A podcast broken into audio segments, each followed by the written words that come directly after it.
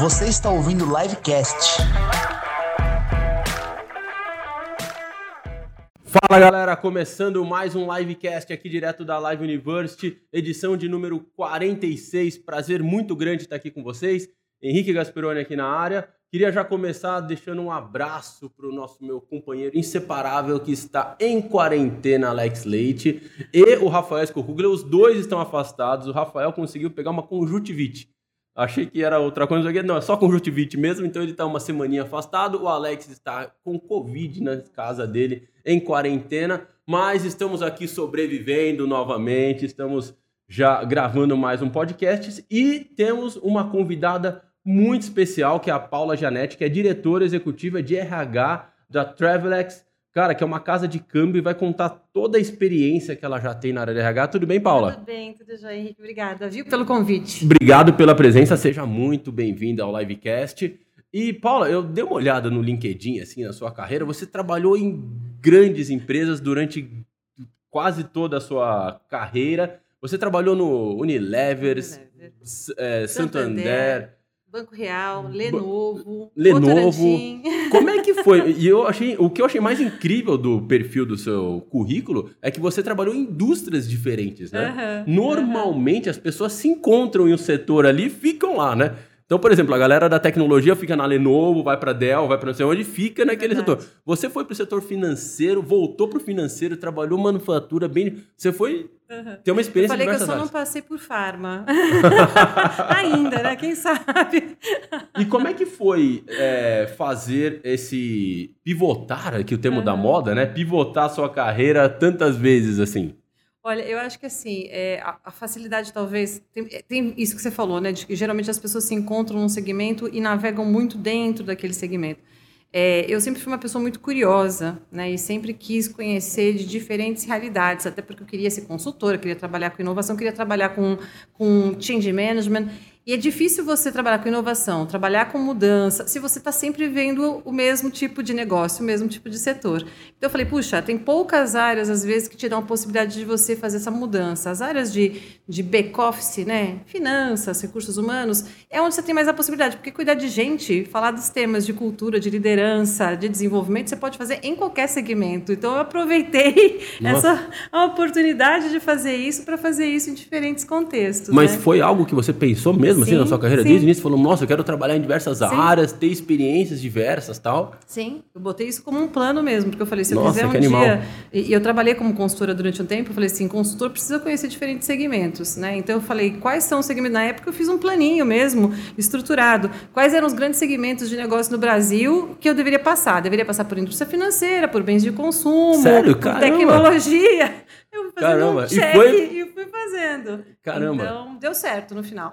Nossa, e é engraçado, porque quando eu converso com é, muita gente que eu conheço, que eu converso, a gente entrevista aqui e tal, eu vejo que as pessoas tendem a buscar uma linha ali, sabe? A pessoa trabalhou num setor, vai se especializando, vai indo, vai indo, vai indo. Agora, quando você, como consultor, você acaba tendo uma visão de atender vários clientes, mais o seu background muito legal para poder estruturar diversas frentes. né? Mas eu acho assim, ainda bem que o mercado tem, tem espaço para tudo, né? Para as pessoas que gostam de determinados segmentos, para as pessoas que querem fazer uma carreira, às vezes até especialista, e para quem gosta também de confusão, que nem eu, né? Eu gosto de bagunça, sempre realmente ver coisas bem diferentes. Então, Você sabe que aqui na live eu tenho uma brincadeira que eu costumo fazer, né? A gente organiza muitos eventos, ações e tal. E eventos tem aquele negócio de, sabe, você vai lá, vira à noite no hotel, prepara tudo tal. A pessoa, pô, Henrique, mas é legal o evento? Eu falo, cara, é mais legal que trabalhar. ah, deve ser mesmo. mais legal que trabalhar. Paula, um dos temas que a gente vem discutindo muito, é, tanto aqui na live como nas empresas, está super em pauta, é a questão da liderança feminina. Né? Você sabe que eu estava vendo uma. É, é- é impressionante como, a é, como o tempo passa e muitas vezes a gente não percebe a evolução. Eu estava vendo uma série no Netflix, né, uma série, um documentário sobre é, um assassinato, super um, um policial, assim, um documentário super pesado até assim.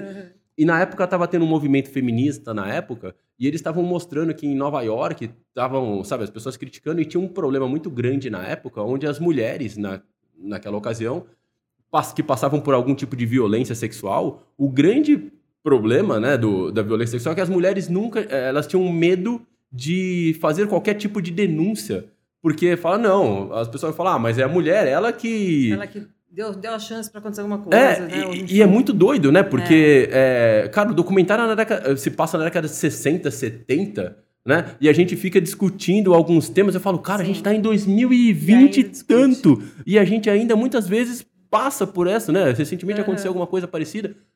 E eu vi uma- um dado aqui da Cato de fevereiro de 2021 que os homens ocupando as mesmas funções das mulheres ganham em média 34% a mais.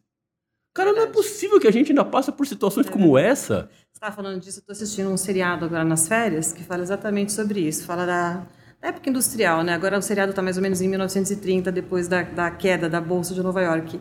E especificamente é uma família mafiosa, mas que tem outros negócios, e uma pessoa da, da, da empresa olha assim e fala assim: nossa, esse board aqui tem bastante mulheres, né? Que também tem opinião, além de serem decorativas. Aí uma das moças olha, decorativa como, né? Então, assim, porque durante muito tempo, e existem empresas que eu acho que ainda têm esse tipo de filosofia, né? De que você ainda tem aquela questão de que as mulheres não podem assumir determinadas cadeiras. A gente, infelizmente, a gente ainda tem essa mentalidade, não só no Brasil, acho que em vários lugares, em, em- em medidas diferentes. Mas a gente vê que a maior parte das grandes indústrias, das empresas multinacionais, das, das que já estão bastante profissionalizadas, e mesmo as que, as que não estão profissionalizadas, né? a gente vê empresas familiares onde você tem como sucessor uma mulher, né? Uhum, E aí você vê que as pessoas mudam também essa, essa relação que tem em, em relação à liderança feminina. Eu digo para todo mundo que a gente nasce, nasceu numa cultura que até você tirar os vieses inconscientes leva muito tempo, né? E que por mais que a gente pregue que isso é um absurdo, que você não tem que ter a diferença entre homens e mulheres, tem que ter um equilíbrio, que não pode ter diferença de pagamento entre homens e mulheres, é, eu passei por uma situação que eu falei assim, meu Deus, eu tenho viés inconsciente e só agora me dei conta. Eu tenho um amigo meu que foi diretor de recursos humanos durante um tempo na ESPN Tá. e numa das campanhas do Dia do Internacional das Mulheres, ele falou assim, Paulo, a gente está lançando um videozinho aqui, vou te mandar que você vai adorar. Era um vídeo que não aparecia as imagens das pessoas, mas apareciam vários esportistas. Então eles chamaram pessoas que eram experts em esportes, colocaram numa sala, mostraram um vídeo e perguntavam quem é esse atleta. Então tinha lá uma pessoa enterrando a bola, falou assim, ah, isso aqui é o Mão Santa, né? Assim, ah, tinha uma onda enorme, falou assim, ah, isso aqui é o Medina, né? tinha alguém fazendo um gol, assim, ah, não, isso aqui é o Ronaldinho, não, não é o Ronaldinho, é não sei quem. Então eles falavam de esportistas. E aí eles passaram as cenas reais, que não eram só os desenhos. Era a Marta, era a Hortência, né? Era a Gabeira pegando onda grande. E quando acabou isso, fica todo mundo olhando, eu fiquei olhando para mim mesmo e falei, eu não pensei em um nome feminino em nenhuma das né? imagens. Então isso é um pouco do que a gente né? vivencia. E depois a gente vê isso, quando a gente olha o dado, a gente fica chocado. Mas a gente tem o mesmo tipo de reação, o mesmo tipo de pensamento. Nossa, você sabe que você me falou aqui, veio na minha mente quando. É, eu gosto muito de futebol, assim, na verdade gostei mais, mas, sabe, eu acompanho principalmente a época de Copa do Mundo. E já tem alguns anos que eu vou para as Copas do Mundo. E a primeira que eu fui foi para África do Sul.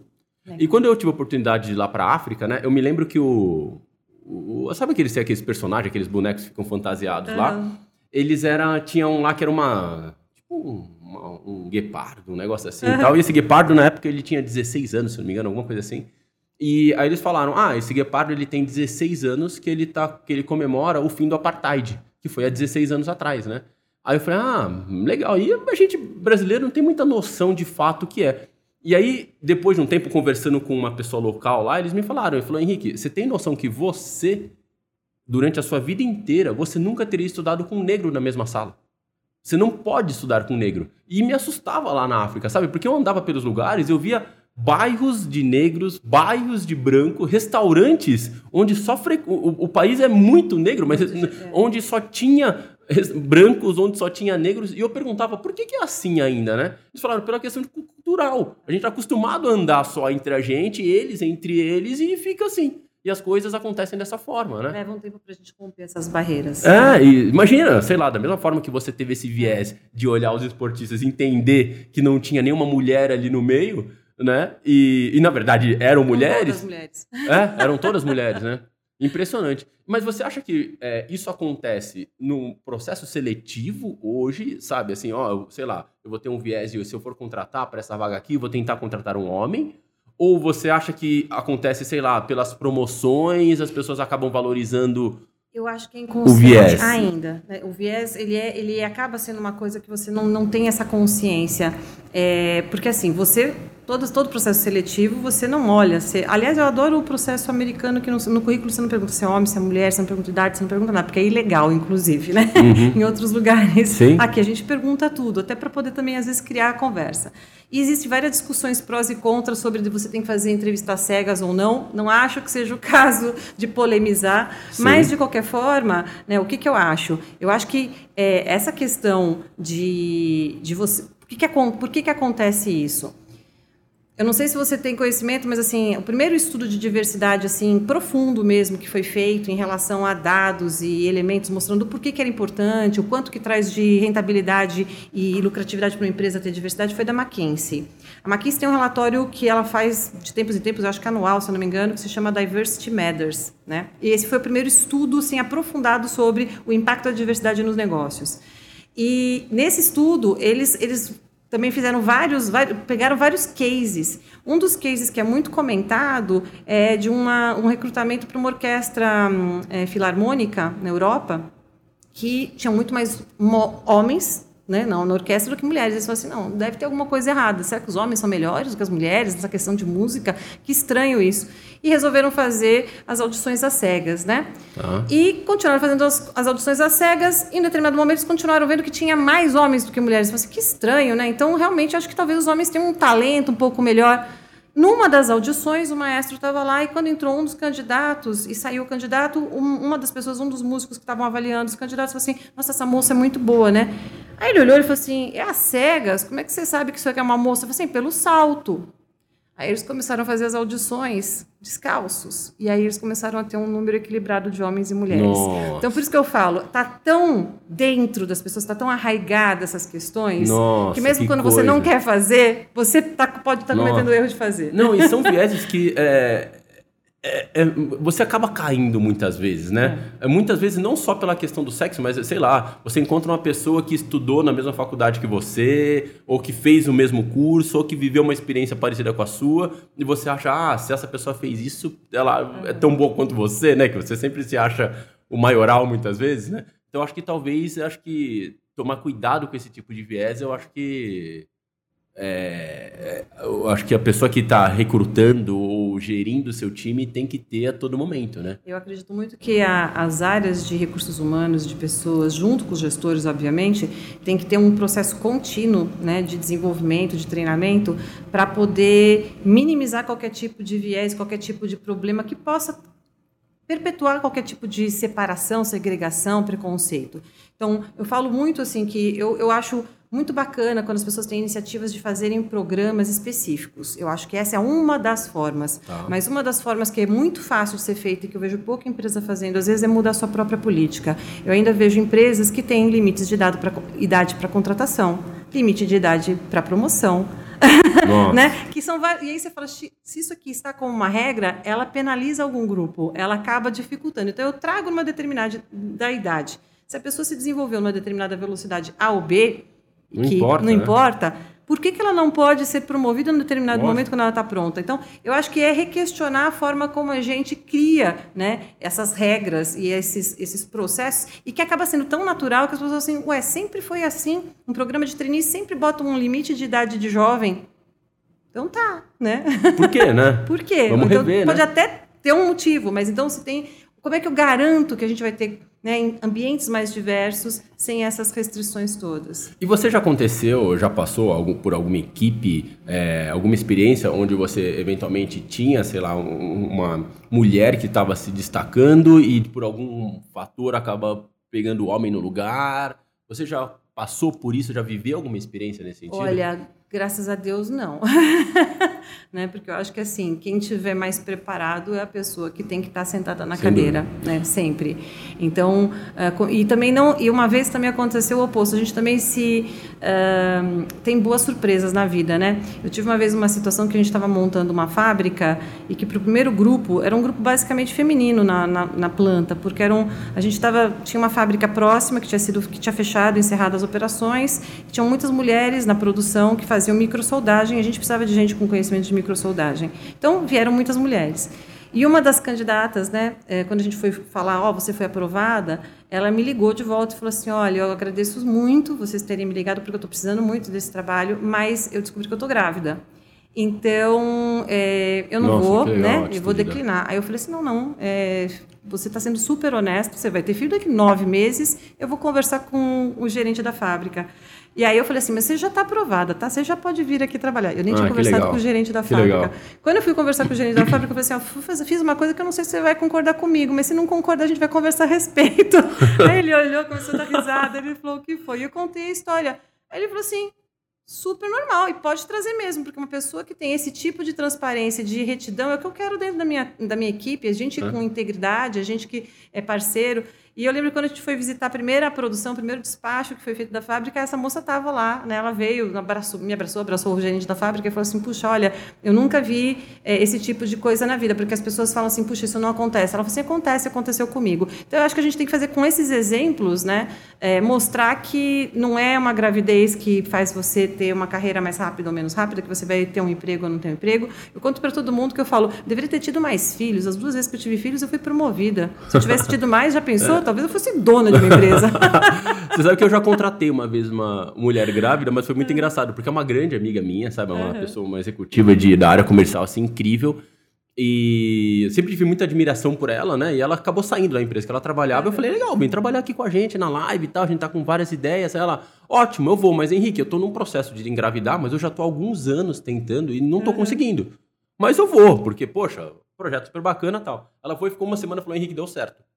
Aí eu falei, ótimo. ótimo. Aí ela chegou para mim e falou o seguinte, mas eu vou sair, porque como é uma gravidez super de risco, eu não vou conseguir me dedicar ao trabalho, eu quero me dedicar de fato à uhum. gravidez nesse momento, sabe? Eu falei, não, mas poxa, vamos dar um jeito. Ela, não, não quero, uhum. quero focar aqui no meu bebê nesse momento. E eu super respeitei, entendo super o momento dela.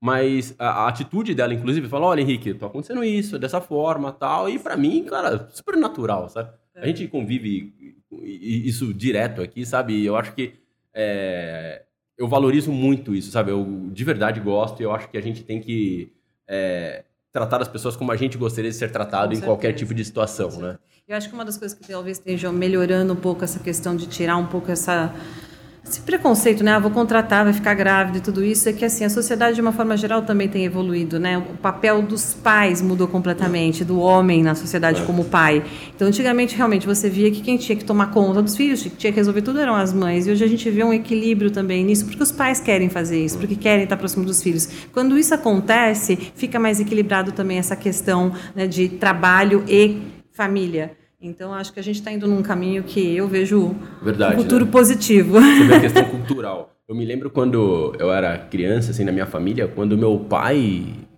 é, lavava a louça, ele estava ajudando a minha mãe. Pois é. Mas peraí, minha mãe trabalhava a vida inteira, igual os dois, sabe? Os dois estavam no escritório. Como tá ajudando? Não, sabe? Hoje em dia eu lavar a louça não faz mais que obrigação. Sabe? Antigamente você escutava, você, você, você trabalha ou você só fica em casa mesmo? Tipo, como se trabalhar em casa e fazer é. as coisas de casa não fosse trabalho. É, e como se a louça fosse só dela, sabe? Essa parte aqui é só da. Sabe? E ajudando é. como se, olha, eu tô fazendo o seu papel, né? Hoje em dia, sei lá. É, bom, de verdade a gente vê sinais de melhora, espero que a gente é, parte nesse sentido. Eu acho que as empresas têm um papel fundamental nesse sentido, porque a empresa é uma representação da sociedade. Né? E a gente tem como, sabe, acho que as grandes empresas que podem de verdade puxar essas campanhas e puxar esse movimento de mudança, é. acho que elas têm esse papel de encabeçar e fazer com que a gente consiga evoluir nesse ah, aspecto. Né? São, são modelos a serem seguidos, né? Tem uma questão que a gente que eu gosto muito de abordar, e eu vejo que você é, conversa, é, fala muito a respeito também, que é a questão de autonomia para suas equipes. Uhum.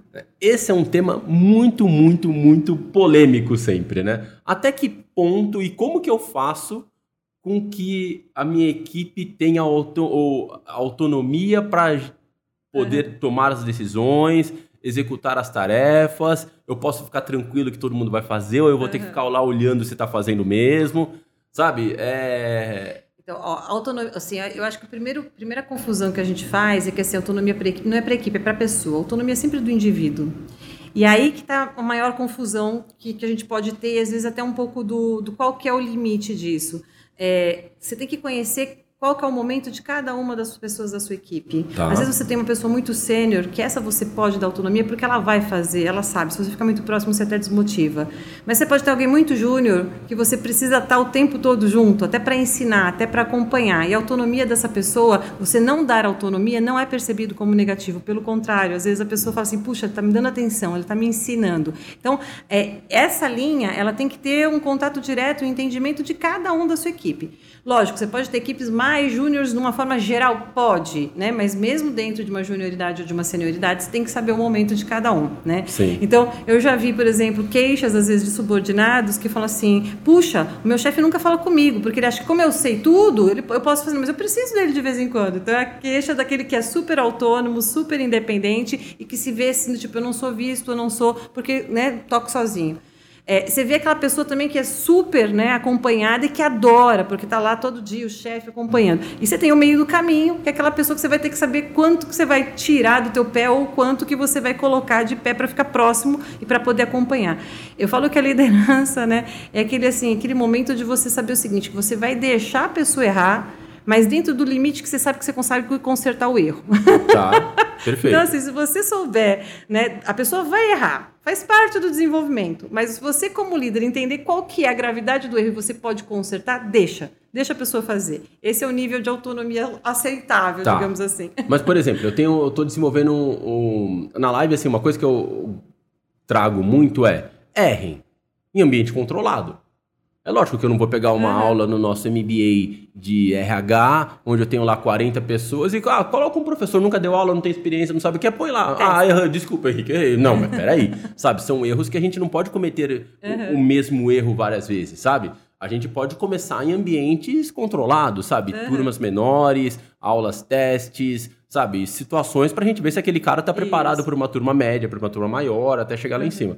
Mas é, a gente fala hoje muito dessa cultura do erro, sabe? A cultura de, ó, beleza, é, vamos começar, errem, sabe? Façam Aham. tudo errado, e depois aprendam, sabe? Não, não, mas erra pouquinho. Mas erra um jeito. pequeno, erra É. curto tal. Mas a- a- e aí como é que eu faço com, a- com essa questão de é, entender até onde vai essa autonomia, sabe? Eu tenho que entender qual é a tarefa que cada um tá fazendo pra ver se essa pode errar, isso não Você pode. tem que entender qual que é a gravidade e o impacto daquela atividade no todo. E você tem que entender também que daí é um, é um, é um conhecimento contínuo, né? É, qual que é a qualificação que a pessoa tem, que, qual que é o conjunto de competências que aquela pessoa tem para fazer aquela tarefa, né? Então, são as duas coisas. Então, do mesmo jeito que a gente não coloca uma criança pequena usando uma faca, uma tesoura, sem saber se ela tem entendimento da gravidade de alguma coisa cortante e ter a coordenação motora, né? Que aí são as duas coisas, é entender a gravidade e entender se ela tem a competência. À medida que ela tem entendimento de gravidade e competência, para isso você vai deixando coisas mais, digamos, perigosas na mão de criança.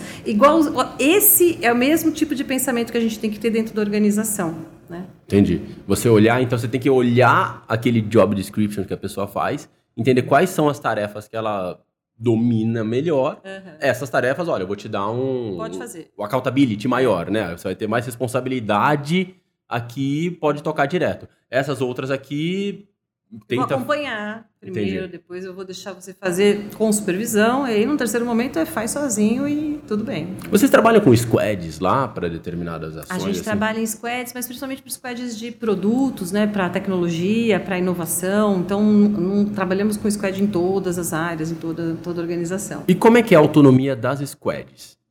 Então, a- por princípio, uma squad tem que ter autonomia para tomar decisão e fazer a melhor Exato. solução, né? Então, assim, o que tem que ter para uma squad funcionar bem, na minha opinião, é um bom alinhamento de princípio e do porquê que eu estou fazendo aquilo, qual é o objetivo daquele produto, serviço, funcionalidade. Se isso estiver bem alinhado, é, você alinha o resultado, você não está alinhando o que fazer. Aliás, isso vale para squad, mas vale para desenvolvimento de pessoas. Eu falo para todo mundo que, assim, meu maior exemplo de aprendizagem de auto- autonomia na mi- no meu, no minha vivência de liderança foi um dia que eu tinha uma estagiária e eu precisava fazer uma planilha de orçamento para 14 países com diferentes moedas, diferentes premissas de inflação. Um paga 17 salários, outro paga 3, enfim.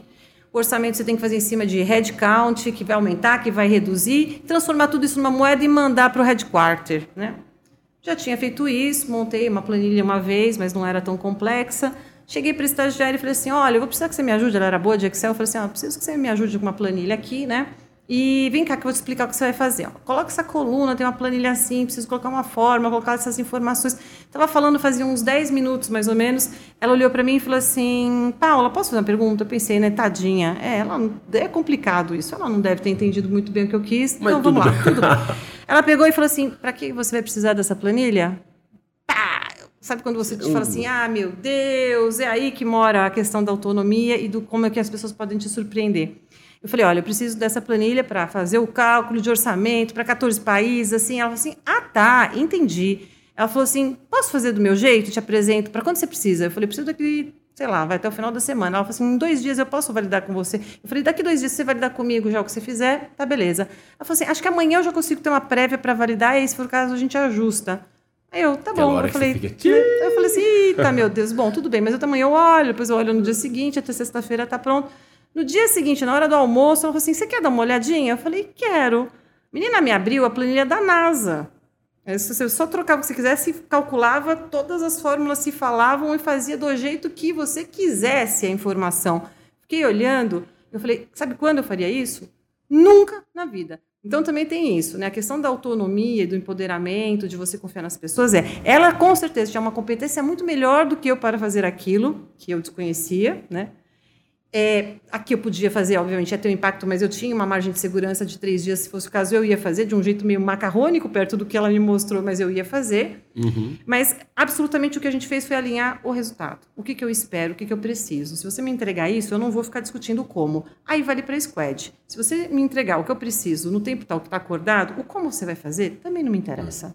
Né? É, eu acho que é, e aí que eu acho que é a questão mais difícil da squad, sabe? É uhum. você alinhar o propósito do time. É porque é, independente de, de quanto em quanto tempo você faz os, os reviews das, dos sprints e tudo mais, é, que seja quinzenal, que seja mensal, que seja mensal, é, você ter o owner do projeto ali falando, peraí, pessoal, é, a gente tem que mirar para lá, sabe? É para lá que a gente está indo, sabe? Eu acho que essa é a grande dificuldade. É.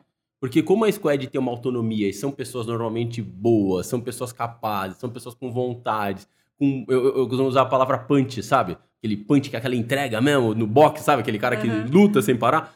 Uma galera com punch, a capacidade que eles têm, muitas vezes, de apontar o navio para qualquer lado é maluco, sabe? É. E eu acho que essa é o grande dificuldade. Aliás, isso é uma coisa bacana para quem tem interesse. A, o Spotify tem um vídeo que fala sobre cultura e que eles começam falando da cultura deles da forma como ele, pelo modelo de trabalho deles. E eles fazem uma matriz que mostra exatamente isso. O que é a liderança que funciona nos grupos, nas squads, né? Então, a liderança que dá foco, né, é meio caótico, mas as pessoas vão para o foco, porque senão, se ele disser o que tem que ser feito, já não está servindo ao propósito do que é. Se deixar totalmente solto, cada um vai fazer o que bem entende. Então, eles conseguem conseguem mostrar exatamente como é que esses alinhamentos funcionam. E é bem isso. Ah, que legal. Ah, e o modelo, inclusive, é Spotify, né? Eles Totalmente. desenvolveram. Eles, eles, aí já mais foi, que... foi criado em casa, exatamente. né? Exatamente. Acho que um dos pontos que hoje é, a gente mais conversa aqui é alinhar o seu propósito com o da empresa. Uhum. Né? E aí eu vou te fazer uma provocação aqui. Tá. Cara, sei lá, sabe? Eu fico. Eu, eu, entendo, né? Poxa, sei lá, eu sou um dos fundadores aqui da live, então, poxa, minha paixão que eu faço por tudo que eu montei aqui, aqui dentro. Mas quando eu contrato uma pessoa, como é que eu faço para fazer esse match de propósito, sabe? Porque, poxa, é difícil, entendeu? A pessoa entender, falar, poxa, olha, legal, a gente transforma a vida das pessoas através da educação. Uhum. Mas ela nunca pensou nisso, ela pensou depois que me conheceu. Uhum. Como é que funciona? Como é que você acha que as pessoas e as empresas podem fazer para que esse match aconteça?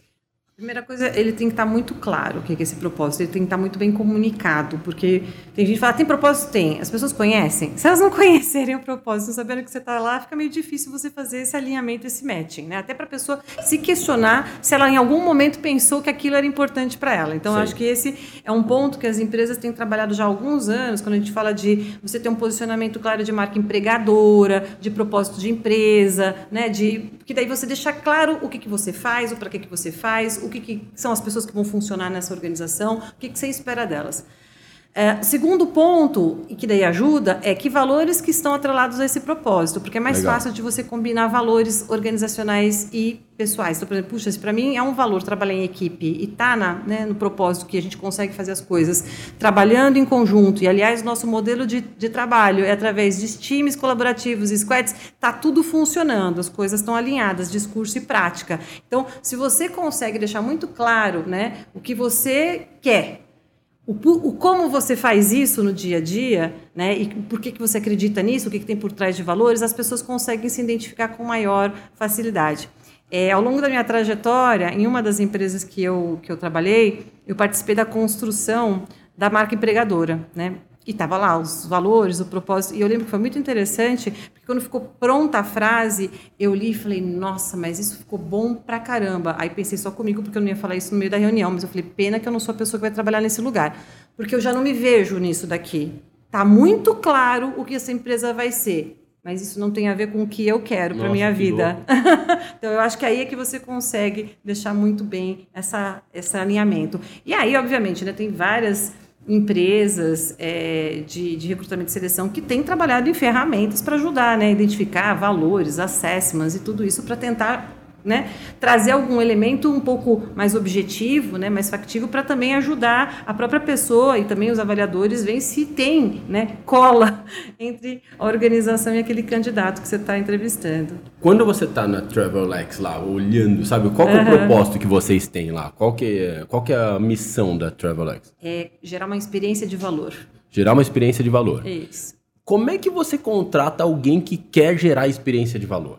Então, experiência de valor que a gente fala é qualquer interação com qualquer interlocutor que você tenha. Então, quando eu ofereço um serviço adequado para o meu cliente, eu estou gerando uma experiência de valor. Quando eu estou com um funcionário entendendo o que, que melhora o ambiente de trabalho dele para ele poder fazer o que ele tem que fazer, eu estou gerando uma experiência de Essa valor. é a experiência de valor. É, são relacionamentos de valor, são transações de valor. Qualquer coisa que eu faça está dentro desse conjunto chamado experiência. né? Hum, legal. Então, é isso que a gente traduz no dia a dia. Então, quando você procura pessoas que valoriza esse tipo de experiência, ação, De relacionamento processo, forma- relacionamento. É isso. É e aí isso. você. No- Nossa, é difícil você encontrar. É, a gente, a gente até usa algumas ferramentas para ajudar a gente a, a ver se aqueles valores, né? A gente usa um assessment para poder dar uma olhadinha. Mas é, é muito isso, assim, o que, que a pessoa acredita? Acredita. Se acreditar na mesma coisa que a gente, funciona bem. E, e não Educação é mais significa. fácil. Não, e você sabe que, que é engraçado porque as pessoas falam assim, puxa, né? Ah, você quer dizer que se a pessoa não se identifica, ela não é boa? Não, ela só é diferente. E graças a Deus o mercado está de um monte de empresas, um monte de oportunidades com características diferentes. Se você não se encaixar em uma, você com certeza vai se encaixar em outra. Né? O importante é que esse matching aconteça, né? E que você tenha clareza do que você quer. O que, que acontece muito no processo seletivo? Gente que às vezes quer se moldar para se encaixar em algum lugar. Não faça isso. Né? Assim, seja você e encontre empresa que aquilo que você é funciona. Aí tudo bem. É, uma hora vai dar ruim, né? Porque se É, você tá não forçando uma coisa tá não é forçando a barra, numa hora não vai dar certo. Porque você sabe que uma coisa que eu aprendi ao longo da minha carreira foi muito por acaso, tá? Eu era programador, sempre Uhum. trabalhei com dev, adorava sistemas, pensava muito em ifs e banco de dados e tudo mais. E, mas depois aí, por mil razões, acabei entrando no momento e acabei caindo em educação e comecei a ver que eu era capaz, de alguma certa forma, coisa que eu nunca tinha imaginado na minha vida, em transformar a vida das pessoas através de um treinamento, através de uma, um MBA e ver que o- as pessoas saem transformadas e isso era o grande barato que eu É. tive na vida. E uma das coisas que eu, é, ao longo da minha carreira, fui aprendendo e vendo é que como existe uma áurea por volta da educação. Sabe, as pessoas... é, eu só perco pro segmento hospitalar. Porque as pessoas do segmento hospitalar, cara, elas estão dando a vida pelo trabalho e não se importam. É. Sabe, estão lá, sei lá, você pega um policial, um bombeiro, tá lá no fogo, no tiro e tá lá se protegendo, o cara do hospitalar tá lá, sabe, são pessoas que são, de fato, trabalham por isso. E quando eu entrei no segmento de educação, eu comecei a ver algo parecido, sabe, você vê as pessoas que estão compartilhando, as pessoas que estão no nosso conselho, como você está, uma das coisas assim, cara, trabalham, se dedicam e, e investem grande parte do tempo da sua carreira para poder ajudar os outros. Sabe, isso eu acho maravilhoso, porque, cara, é uma galera que tá compartilhando o mesmo conteúdo de, grandes empresas, de grandes experiências de executivos que vocês tiveram, escolas que essas pessoas foram ao longo da jornada toda e amam compartilhar isso com outro, independente de recurso, de dinheiro, de valores e de formato, sabe? E eu acho que esse foi o maior aprendizado que eu tive, sabe? De como a educação é, move e transforma. Nós tivemos no último semestre, a gente fez um estudo quase 70%, deu 68% de todo mundo que se formou com a gente do, só durante o período do MBA ou mudou de emprego, ou teve uma promoção, ou teve uma oportunidade nova na carreira dele de alguma Legal. forma. Então você para para pensar, em um ano e meio, 70% de todo mundo que apostou com a gente, sabe, mudou a carreira. Sabe, a gente ajudou essa família, uhum. sabe, essa pessoa, sabe, esse indivíduo a ser uma pessoa melhor, né? melhor preparado, a ter uma melhor. e a gente vive num país onde infelizmente o desemprego é altíssimo, uma taxa recorde de desemprego. E eu tenho certeza que, assim como a live, vocês e todas as pessoas que entrevistam aqui falam, Henrique, eu não consigo contratar. A gente tem uma série de funções em abertas e a gente não consegue muitas vezes contratar uhum. porque não acha mão de obra. Né? Então, assim, de fato, a gente vê a importância que a gente tem e como deveria ter outras mil lives por aí fazendo o papel de, de incentivo da educação e formação de, de é, pessoas. E eu né? acho que assim, a gente também não ensina as crianças nem os jovens, depois a gente, obviamente, vira adulto que não sabe, a gente não sabe estudar, a gente não sabe aprender, a hum. gente sabe aprender a decorar, a gente sabe. A educação da forma como ela é concebida não é a que depois, de fato, nos ajuda é. no dia a dia, né? Então, assim, as pessoas falam assim, puxa, quem é que gosta de estudar? Geralmente as pessoas falam assim, ah, eu não gosto de estudar. Eu amo estudar, mas porque eu vejo todo esse benefício, né? A gente começa a aprender isso depois. É. É. E muito mais, eu não sei se você concorda, mas é, é estudar o que, de que forma e quando. Né? Uma coisa Sim. é falar o seguinte, cara, por exemplo, eu sou um cara que odeio acordar cedo. Tinha que acordar, morava em Cotia, estudava no Brooklyn, acordava 5 da manhã todo dia para ir. Então, assim, uma coisa que é, é a, a gente sempre foi formado, né? Até aquela coisa muito. E aí depois que você vira adulto, você entende. Poxa, você pode comprar um livro, você pode ir para curso onde você quiser, é. você pode ouvir um podcast, como a galera que está escutando a gente aqui, é. É, lavando louça, correndo, no, preso no trânsito em São Paulo. Mas é muito louco a gente entender que existem esses formatos, né? Uhum. Vocês fazem um trabalho. É... Como é que é o trabalho de formação de equipes e treinamento na sua equipe é, então, como um todo? Hoje a gente, a gente tem os treinamentos num modelo formal, né, obviamente, e, e que a gente é, melhorou muito nessa questão remota, porque também era uma barreira, né? As pessoas achavam que treinamento remoto não é igual, não é muito bom, preconceito, imagina, né? Muito preconceito em relação a isso. Você tem treinamentos remotos de excelente qualidade, né? Vocês têm vários dos programas que a gente inclusive Sim. usa, que são muito bem feitos, né? Que são muito muito bem estruturados. É que as pessoas ainda têm aquela ideia de que um e-learning é aquela coisa que é quase quase que um PowerPoint animado. Não é isso, né? Não é isso educação de forma remota.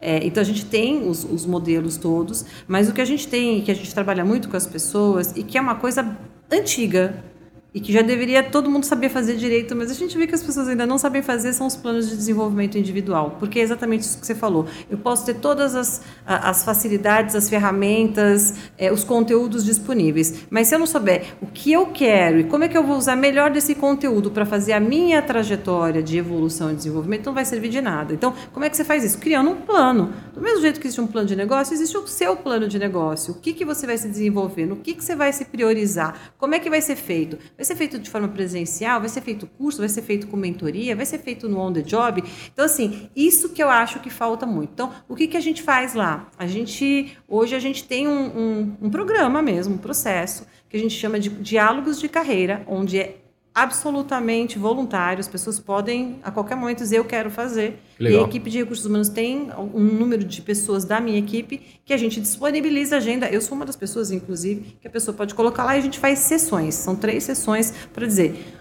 que qual que é o teu ponto, no que, que você quer desenvolver, para onde você quer ir. A gente faz exercícios, faz alguns questionamentos, algumas reflexões para a pessoa desenhar e montar o plano dela. Que e legal. aí que ela tem aquilo ali, ela senta com o gestor, ela vê e tudo e ela vai acompanhando. Então é para ajudar as pessoas a construírem isso porque não estão habituadas a fazerem isso sozinha, né? Nunca estiveram para fazer um plano. Você sempre faz porque você tem que passar de ano ou porque alguém te mandou, ou Legal. se você não fizer acontece. Então a gente de fato faz. E esse ano, para nossa alegria, a gente teve mais de 90% dos funcionários que fizeram os planos e que fizeram os planos com a nossa ajuda ou sem a nossa ajuda e que os planos estão registrados com milestones, com datas, com o que, que eu vou fazer primeiro, com, conversei com o meu gestor ou não conversei. Então, assim, é, esse para mim é um, é um ganho, porque assim, não é porque você está fazendo porque foi mandado, porque a empresa falou, porque é um processo. Não, é porque faz bem para você e você faz se aquilo fizer sentido. Aliás, ninguém foi obrigado a fazer aquilo Genial. ali. Então, conseguir 90% porque as pessoas entendem o benefício que tem para cada um deles, né? Genial. E quando a gente faz um PDI, né? Acho que é, é, o, o grande ponto é o a- é, quando você tem uma pessoa, alguém, um especialista que pode te auxiliar nesse processo, Ajuda muito. ajuda muito, porque você é, é, aprende com os erros dele. Sabe, eu acho que esse é um ponto importante, né? Porque muitas vezes, sei lá, é, você quer estudar um tema qualquer, você sai estudando meio aleatório, errando, consumindo conteúdo muitas vezes errado, e que se alguém consegue te auxiliar, olha, peraí, peraí, peraí, vai por aqui, você consegue é, ganhar muito tempo nesse Ou pelo sentido. menos fazer a reflexão do que, que é o por aqui. É, o que, que eu digo para as pessoas quando estão fazendo um PDI? Do mesmo jeito que a gente faz benchmark na empresa, para saber o que, que os outros fazem, pegar boas ideias, o bom benchmark é aquele que te dá ideia para você ver o que, que serve, o que, que não serve e criar as suas melhores práticas. Tem gente que faz benchmark e pega exatamente o que viu e faz lá e fala assim: ah, não funciona. Claro que não funciona. A empresa é outro, o contexto é outro, né? o momento é outro. Você tem que pegar a ideia e ver o que, que daquela de- ideia te ajuda. O PDI é a mesma coisa com orientação de alguém, né, de desenvolvimento. É, eu vou te dar várias opções. Não significa que tudo que eu estou falando é verdade. Mas a gente vai assim, vamos olhar versus o que você já tem, o que você quer fazer, aquilo que vai fazer mais sentido. Então, eu já vi vários casos que a pessoa chega assim, Paula, tá aqui meu PDI, eu queria que você desse uma olhadinha, e eu coloquei aqui um MBA em finanças. Aí a pessoa trabalha em marketing, e aí eu falo assim, por que, que você vai fazer em finanças? Por que, que você vai fazer um MBA? Eu faço duas, três perguntas que às vezes a pessoa fala assim, já mudei de ideia, porque me disseram que eu tinha que fazer. Não, a pessoa que fez o MBA em finanças, nesse momento da carreira, é uma pessoa que fez uma trilha diferente da sua, que chegou em outro estado, que trabalhava na área financeira. Então, por que que você quer copiar uma coisa que não é o que você está desenhando para você? Né? Então, assim, Exato. ter esse tipo de, de ajuste é super importante. Senão as Sim. pessoas também gastam energia, tempo, foco em coisas que não necessariamente vão trazer o resultado que elas esperam. A gente vive um momento agora onde basicamente nós estamos no dia 11 de janeiro para a galera que está em 2025. Nós estávamos, porque o podcast fica gravado. Sim, Tem um pessoal que está no futuro Tá já. no futuro, e é está nos, nos escutando. E essa galera que está nos escutando, nós estamos numa nova ondas de Covids aqui. Está todo mundo quase em home office de novo. né? A gente voltou para o home office. Mas para todo mundo que é, está lá em 2025, a gente sabe que hoje a questão do feedback, o contato com as equipes tem sido, acho que um talvez um dos principais dificuldades das empresas nessa mudança de é, comportamento e, e tratativa, né? Onde a gente estava acostumado todo dia a tomar um cafezinho, a estar lá tal. De repente a gente voltou para um híbridozinho, onde a gente duas vezes por semana. Então, hoje eu vou fazer isso aqui, amanhã eu faço aquilo lá com ele. E agora a gente voltou novamente. Muitas empresas, a- quase na totalidade, a gente tem algumas pessoas só que estão vindo mas a gente, nós isolados novamente e agora é, num isolamento meio maluco, né? No final de semana tá tudo aberto, tudo funcionando, mas no trabalho, sei lá, tá tudo meio. As coisas não estão combinando muito bem, né? É, como é que tá sendo esse feedback? Como é que você tem observado nas empresas, nas é, que você acompanha, grupos tal, essa questão de feedback com as equipes? É, Eu acho que assim, o, o trabalho remoto, presencial já demandava bastante isso, mas o remoto e o híbrido, ele, ele demanda um formato de comunicação muito diferente do que a gente tinha. Feedback, no final das contas, é uma ferramenta de comunicação, né? Para você Uhum. com um foco de melhoria, enfim, de, de ajuste de rotas, enfim.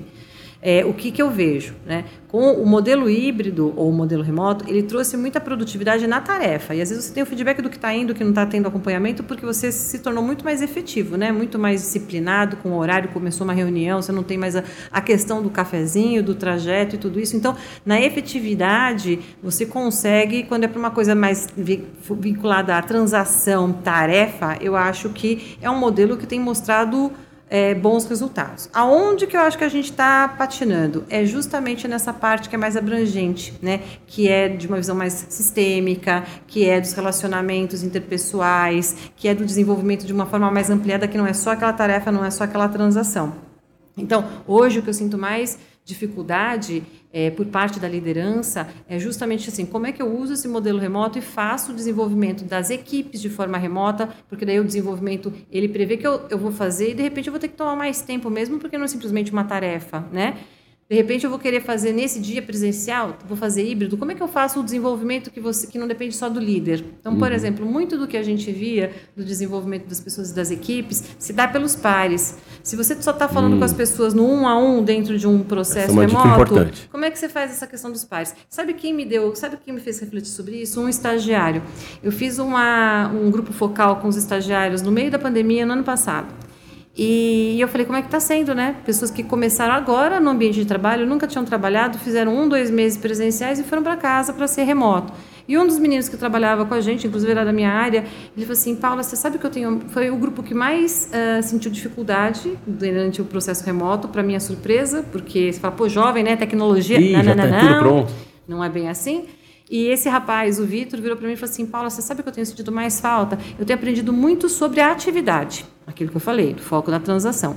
Ele falou: Mas quando eu estava aí do lado, como é um ambiente aberto, senta você, a gerente tal, a gerente de treinamento, desenvolvimento, aconteceu uma coisa, a área do lado assim muito do que acontecia, que eu escutava, o que, que você decidia, o que era falado e tudo isso, que eu aprendi que eu falava, olha, acontece tal coisa. Hoje eu não tenho, eu só tenho da minha atividade que o meu gestor tal fala. Tal decisão é tomada por causa disso, entende o... Como é que funciona esse ambiente, como é que as relações se dão, por que, que isso aqui veio para aqui, onde que se eu tiver que priorizar atividades, o que é mais relevante ou não relevante, você vê isso através de observação, através uhum. de modelos, né? Que a gente fala muito, através de pares. E isso a gente, infelizmente, perde nesse modelo que é remoto. Então, eu acho que aí está uma dificuldade, porque daí fica tudo na sobrecarga do líder. Se o líder não promover esse tipo de interação, ele sozinho não consegue fazer esse desenvolvimento, né? Que acaba sendo mais exponencial, porque não depende só de mim. Todo mundo está se desenvolvendo com tudo o tempo todo. Eu vi é, algumas empresas, elas fazem algum algumas reuniões, algumas quase umas assembleias, tratando um pouco sobre a cultura, sobre o que é,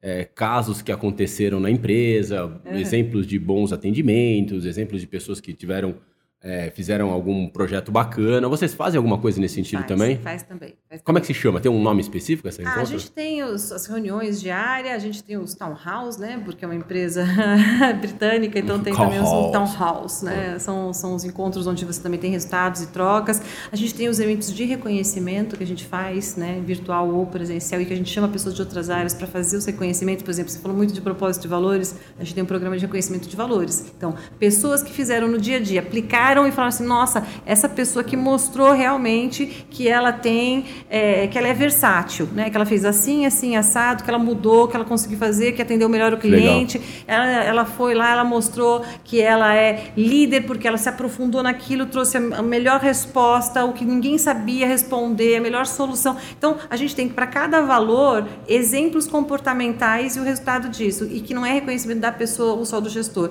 é de todo mundo, porque é uma votação aberta, né? Você tem os exemplos, você pode ser uhum. indicada pelo gestor ou não, e você tem esse tipo de, de, de, reconhecimento. Então, isso ajuda a fortalecer isso que você falou da cultura. Quais são os comportamentos, quais são os valores, como é que mesmo remotamente eu estou fazendo coisas que estão alinhadas a essa empresa. E essa reunião, ela é mensal? Ela é... A gente tem trimestral, em Trimestral geral, e vai toda a empresa? Essa aqui vai todo mundo, geralmente é trimestral, é, mas essas outras diárias, diretorias, é aí mensalmente, tem umas que são até semanais, dependendo do, do ritmo, né, da rotina da área. É, quando o bicho está é. pegando de vez, é, aí entrou o, a, a, gente costuma falar em supply chain que é o SNOP diário, né? Toda hora faz o planejamento novo, vai mudando constantemente, né? É, você sabe que é, aqui na live uma das grandes questões que nós tivemos, né, é que é, a gente gosta também desse ambiente aberto, uhum. tal. A gente gosta muito das é, dos encontros, a gente fazia, sei lá, as festas que a gente. E fazer com que tudo isso se vá para o remoto, acho que foi uma das coisas que a gente mais sentiu, sabe? E foi muito legal quando a gente começou a voltar da pandemia uhum. e a gente conseguiu voltar a fazer algumas ações, sabe? Eu lembro que a gente fez no, no Halloween uma ação com todo mundo e a gente ficou com o sentimento com todo mundo. Falou, ó, agora vocês são livers de verdade. Porque agora vocês estão começando a sentir essa atmosfera e esse ambiente que a gente tanto gosta e tanto é, valoriza e, e gosta de estar ao lado, né? toda ou nos times. Eu, por exemplo, eu tive pessoas que mudaram no meu time durante a pandemia, que a gente fez um evento de presencial e né, num desses picos que estava mais tranquilo, que podia voltar, e o meu time também nem é tão grande assim, e duas falaram assim, nossa, que bom te conhecer pessoalmente. Aí eu olhei assim, tipo, elas já trabalhavam quase um ano juntas, elas nunca tinham se visto, as duas meninas de treinamento. Que maluco, né? Trabalhavam de forma remota, se conheceram de forma remota. É, nós tivemos casos é. de pessoas que entraram e saíram é. e não... Ninguém viu pessoalmente. Ninguém viu. Ninguém... Hoje, quando você olha assim no seu desafio de RH para os próximos anos, uhum.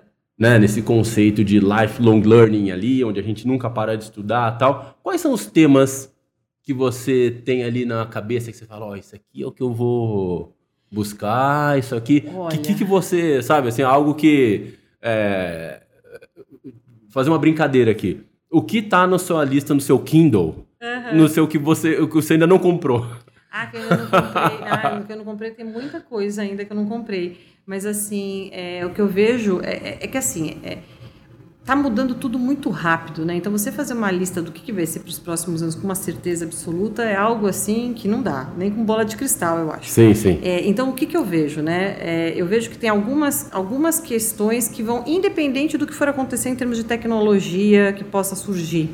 Uma delas é a própria é, conhecimento um pouco mais aprofundado de, do que tem por trás da tecnologia, do como você, por exemplo, pode. Ninguém vai ser programador necessariamente, mas você entender o que, que é um programa, que é uma nova linguagem, como você viabiliza coisas através de tecnologia, acho que é uma coisa que todo mundo tem que conhecer. Eu fiz um curso de programação para não programadores. Eu não conheço de programação. Que aprendi legal. um pouco sobre HTML, aprendi um pouquinho sobre iOS, aprendi sobre Android, enfim. Mas o que, que foi bacana? Eu entendi assim, o que, que você precisa ter de clareza quando você demanda alguma coisa, porque tudo um dia vai virar alguma coisa que pode ser é, digitalizado, pode ser uma ferramenta, pode ser uma solução que amplie essa questão da melhorar a usabilidade, escalabilidade e tudo isso. Então, acho que todo mundo vai ter que ter um pouco mais de interesse sobre a área de tecnologia, independente da sua formação. quer dizer, uma, principalmente com relação à visão sistêmica. Isso. Então, onde qualquer executivo, acho que de qualquer área, tira TI, então nem se fala, mas o cara que é de, sei lá, de marketing, qualquer, qualquer área, vai ter que ter visão sistêmica. Sim. Visão sistêmica de entender quando o cara falar que é um servidor, que é uma base de dados, que é um. Então, essa informação, para que, que ela serve, como é que você usa, o que, que são né, os possíveis canais digitais. As pessoas precisam conhecer um pouco mais disso. Então, acho que isso tem que ser uma das questões de, de educação, com certeza. Legal. A outra coisa é que está tudo mudando muito, tem, muito rápido. Né? A gente fala do ágil, mas o ágil não é só o, o rápido. Na verdade, o ágil tem outras questões. Mas assim, o mudar o tempo todo, isso faz com que as pessoas precisam trabalhar algumas questões mais comportamentais, né? De inteligência emocional, de resiliência. Então, assim, essa parte de autoconhecimento, autodesenvolvimento de competências, né? Das, das soft skills, eu acho que é algo que vai cada vez ficar mais forte. E o conhecimento de gestão de mudança, né? Porque esse é um conhecimento que sempre existiu, mas a gente pensava nas mudanças em ciclos longos, agora são ciclos curtos. Então, assim, ter tecnologia, ter conhecimento sobre isso, o que é mais importante, qual é o impacto nas pessoas, principalmente, como é que eu comunico, quem são os stakeholders, como é que eu faço a gestão da mudança de uma forma que minimize o impacto, porque vai acontecer cada vez mais mudança em períodos mais curtos, eu acho que é algo que as pessoas também precisam se aprofundar e conhecer mais. É, eu vi uma eu estava lendo um artigo, estava falando que o mundo muda muito em cinco anos e muda completamente em dez. Né? Ah, eu não duvido. Nós estamos aqui no dia 11 de janeiro, se não me engano, acho que foi no dia 10 ou no dia 9 que o Steve Jobs apresentou o iPhone para o mundo. Né, ou que faz 15 anos, 15 faziam 15 anos. É. Ou seja, a gente em 15 anos atrás não existia é. nem smartphone direito. Né, que dirá, então o mundo mudou completamente. Né? Se a gente colocar é, jogar cinco anos para frente, a gente vai ter um mundo completamente diferente do é que é hoje. É, e acho que é nesse aspecto que você quis dizer, né? Olhar Isso. quais são as competências que é, é, o mercado começa a demandar e ir atrás desse tipo de competências. E, e, assim, aprender o novo e aprender a desaprender o antigo, né? Que é. É. o mais importante, porque a gente acha, a gente ainda se apega muito ao que funcionou, né? Ao que eu já sei. Pode ter um pedacinho lá guardado que você pode usar isso de uma outra forma no futuro, mas você aprender alguma coisa e desapegar de alguns modelos também é importante nesse processo de aprendizagem, né? Ah, então, e mudou um monte de coisa nesse aspecto que Ah, você está falando. Se a gente pensar em cinco anos atrás, a forma de lidar ou de se relacionar com o propósito das empresas mudou. Se a gente pensar em feedback, mudou no no na onda do completamente. Né? Porque o feedback hoje em dia ele é muito mais rápido, muito mais dinâmico, muito mais. É, a gente tinha aquela ide- ideia de anualmente eu vou sentar com você para te dar um feedback. Tá? Já muda tudo. É, muda então, mudou tudo, né? Então acho que é nesse aspecto que você está querendo dizer, né? Sim, e, e, assim, o que é mais interessante é que assim, é, a rapidez e o contexto, né, de tudo, porque a gente está falando da parte da tecnologia, mas a gente também está falando agora da parte, por exemplo, de uma pandemia, de uma questão de saúde, né. Eu lembro que antes de qualquer tipo de pandemia, eu participei, eu, eu trabalhei em duas empresas que implementaram home office antes de termos uma pandemia. Na primeira foi por uma questão de, assim, né, de, de princípios e de propósito. A gente quer fazer isso porque a gente entende que qualidade de vida é uma coisa importante para as pessoas. Na segunda que eu implementei isso foi por uma questão de custo. A gente quer reduzir locação de andar, então a gente vai fazer isso por uma questão de custo. Hoje em dia não é nem por uma nem pela outra, é porque simplesmente agora é assim.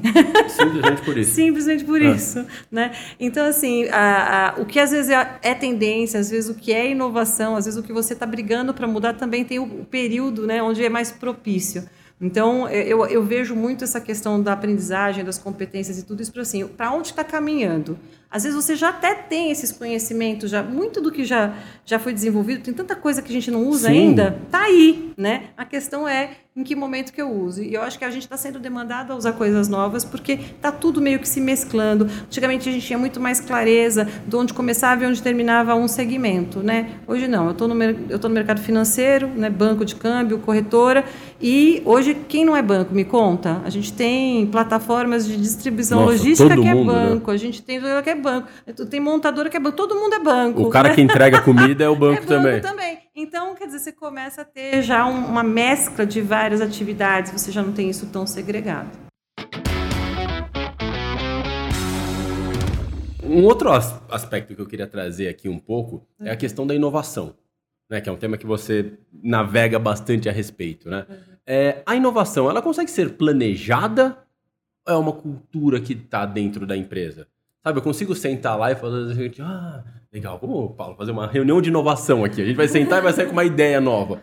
Ou deve ser uma, ou é uma cultura que, olha, a gente tem é, um ambiente que proporciona com que as pessoas inovem, as pessoas tragam novas ideias, essas ideias vão para frente. Como que você percebe Tem as isso nas empresas? coisas. Então, por exemplo, a gente tem assim, a gente tem pessoas muito criativas Sim. trazem ideias e empresas onde ah, as pessoas são criativas. Criatividade não necessariamente é inovação, né? Você traz a ideia, só que para que ela vai ser usada, como ela vai ser implementada? A, a inovação ela é um processo estruturado, né? Que você tem busca do que já foi feito, do que não foi feito, para onde você vai. Então tem planejamento para você ter ideias criativas, para você votar naquilo que pode ser feito, para você. Por isso que eu acho que os modelos de trabalho que, que usam muito dessa questão de cocriação, de design thinking, que tem pedaços onde você tem brainstorming, tem a criatividade,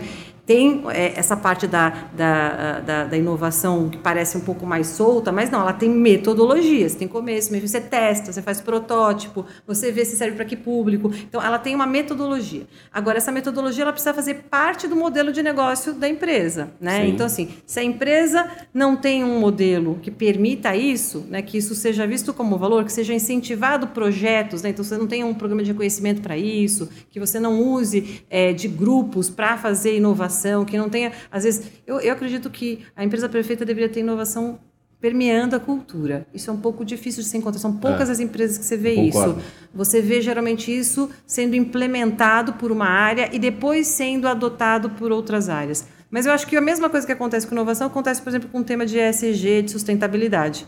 Deveria ser um mindset de todo mundo na organização. O que geralmente as pessoas fazem, primeiro eu tenho um programa, eu tenho uma pessoa que é dono dessa área, que é dono do conceito, que transita em várias áreas e que um dia isso se torna parte da cultura. Então eu acho que é, é o mesmo tipo de processo. Será que vai. É o que aconteceu com a tecnologia, né? Porque eu me lembro há um ano atrás, algum tempo atrás, tecnologia era um pessoal que ficava lá no CPD. porão. É, larga eles lá no México. Ah, no Você põe lá, abre a jaula, põe a comida e vai embora. Você deixa ele lá. Mas era assim TI, né? É. Era aquela molecada que ficava lá tal, e deixa eles lá e não, não mexe. Uhum. Né? E de certa forma, você está falando agora, como executiva de RH, foi estudar sistemas, entender, peraí, deixa eu me conectar. Eu acho que é a mesma coisa quando você fala de SG, quando você fala de inovação, é, cara, entenda que por mais que tenha uma galera lá pensando em inovação, agora você tem que Tem que pensar, pensar também. também. É a mesma Sabe, coisa. todos nós vamos ter que olhar É o que, isso. que a gente faz e falar o seguinte, beleza, hoje eu faço assim, amanhã eu vou ter que mudar. É isso. Porque uma coisa que eu percebo é aquilo que você falou, o mercado tem para todo mundo. Mas as grandes empresas, aquelas que puxam, aquelas que estão ditando, sabe, que são é, cabeça de baleia mesmo, é aquela galera que vai, é, vai buscar os profissionais que têm essa capacidade. Senão você vai acabar indo para outras empresas que acabam aceitando que você simplesmente, ó, façam aqui. Mas hoje em dia cada vez menos tem espaço isso para isso nas grandes empresas. É. Você tem que ter uma visão de sustentabilidade, tem que ter uma visão de diversidade, tem que ter uma visão de tecnologia, de inovação. A gente sempre vai ter uma curva, né, do timing onde isso acontece. Eu falo para todo mundo que assim, é, nem todo mundo vai ser super inovador, nem todo mundo vai ser super é, comprado com, com sustentabilidade, nem todo mundo vai ser super tecnológico muitas vezes. Você sempre vai ter aquele grupinho lá dos que adotam rapidamente, né, os early adopters, e o pessoal que fica olhando e fala, ah, acho que está todo mundo indo para cá, preciso fazer alguma coisa, e os outros que ficam resistindo até o momento que fala assim, ou é isso, você não tem mais emprego. Né? Total, né? Então, assim, eu acho que isso acontece em toda mudança para qualquer temática, né?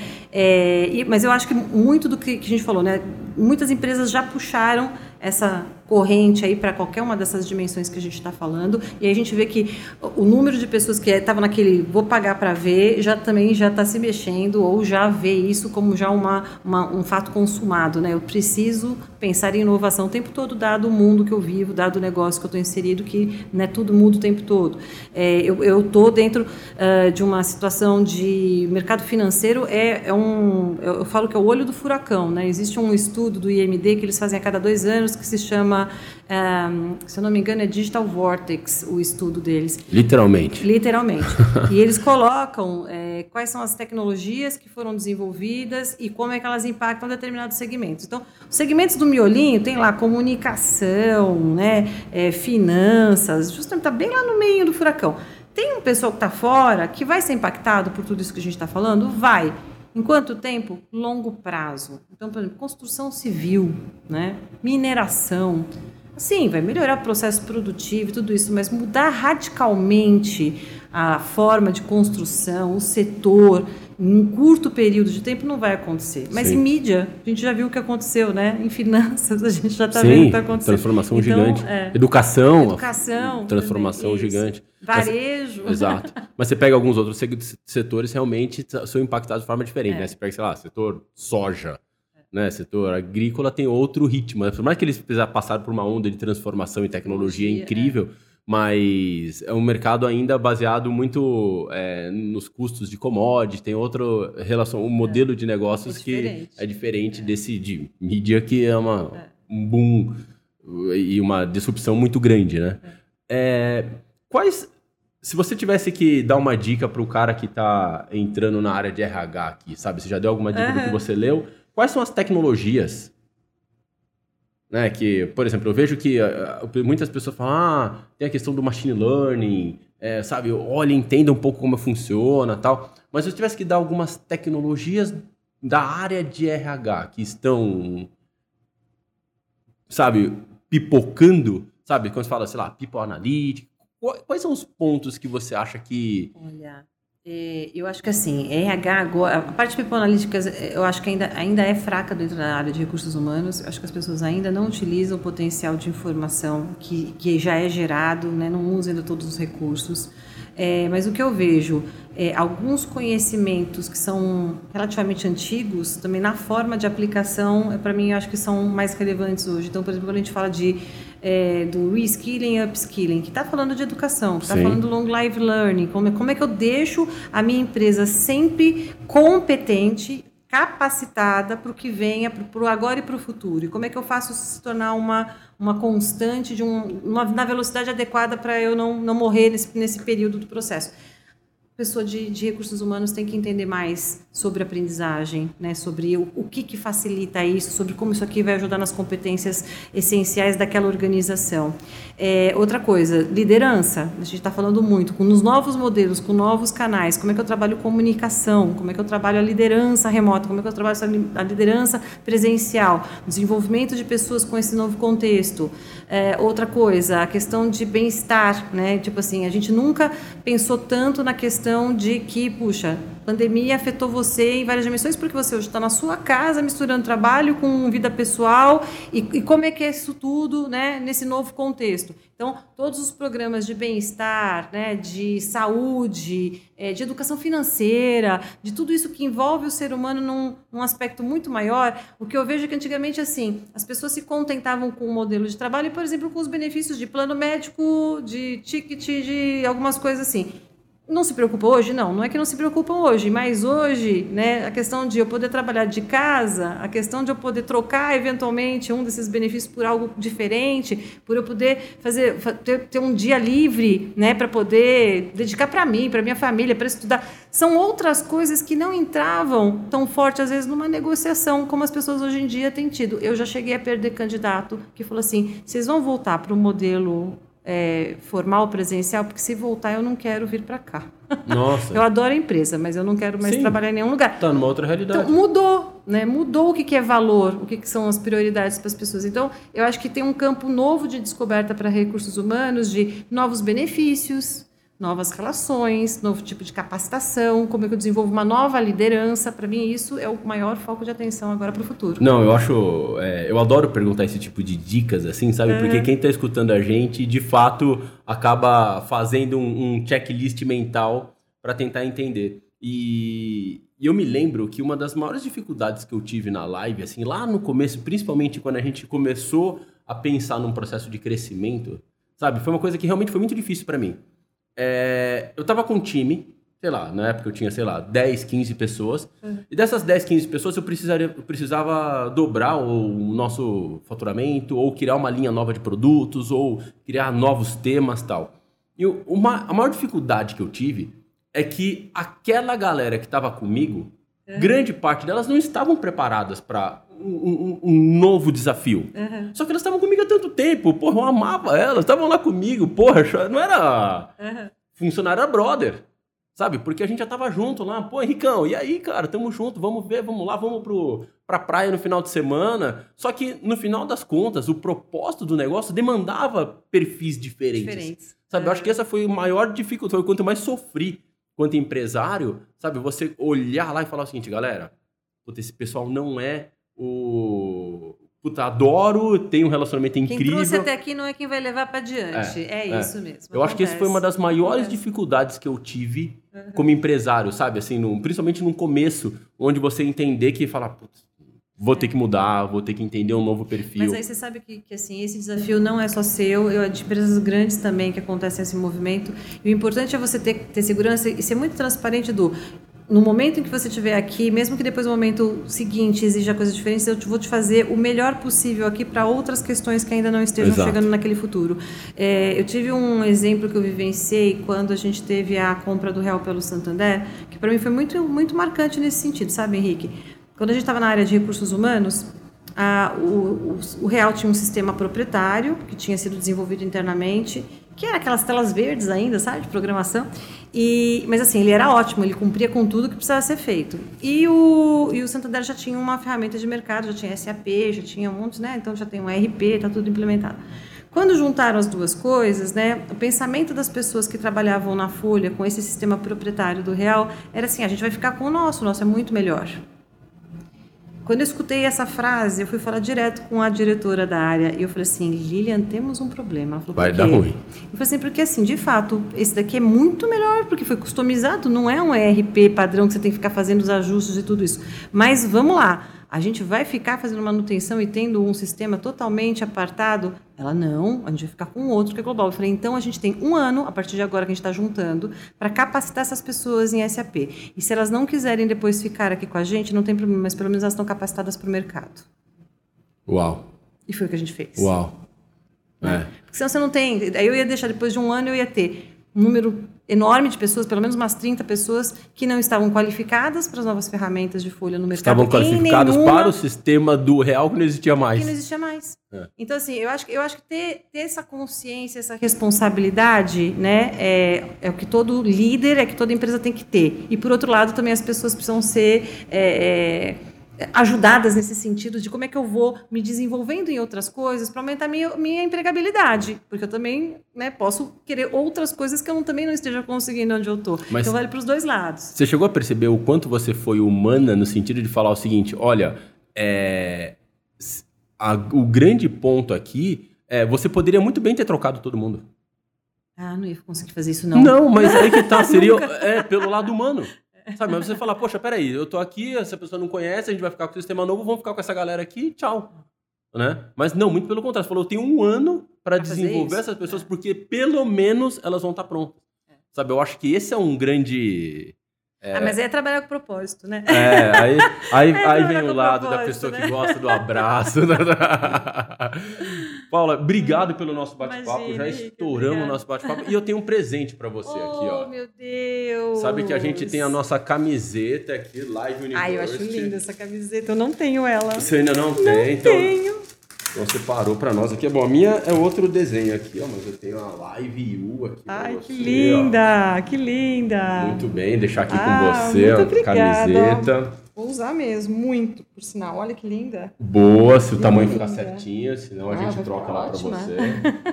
Paula, de verdade, muito obrigado Imagina, pelo bate-papo. a. A gente voou o tempo aqui, sabe? Se deixasse a gente ficava Agora a gente muito se mais. diverte, né? Aqui a gente começa a falar dessas coisas que a gente gosta, aí vai um assunto, conecta no outro, conecta no outro e vai embora. É verdade. É, galerinha, dando um recado pra vocês, todo mundo que segue a gente lá no YouTube, obrigado pelos feedbacks que vocês estão colocando, falar que eu leio todos. Muito legal e tá ficando cada vez mais bacana o nosso engajamento da galera lá do Spotify e das outras ferramentas de podcast também. Muito legal, obrigado de verdade lá. Deixa aquelas Galera das redes, todo mundo sabe o que tem que curtir, o que tem que dar like, o que tem que dar estrela, o que não tem. Se gosta, gosta. Se não gosta, não faz nada. tá bom? Galerinha, muito obrigado, forte abraço e até a próxima.